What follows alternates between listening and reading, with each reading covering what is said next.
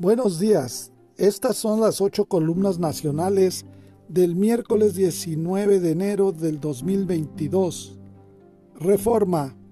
Acusan narcoelección del 2021. El Universal. Prevén que Omicron atore vuelos por tres meses. Excelsior. La revocación sí va. INE valida 100% de las firmas. Milenio.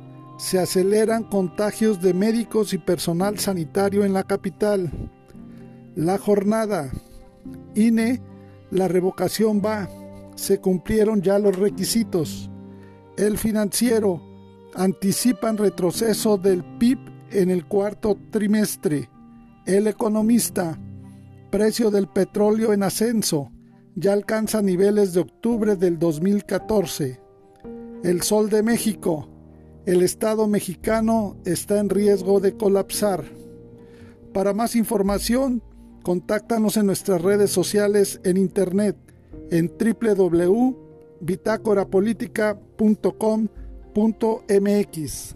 Hasta la próxima.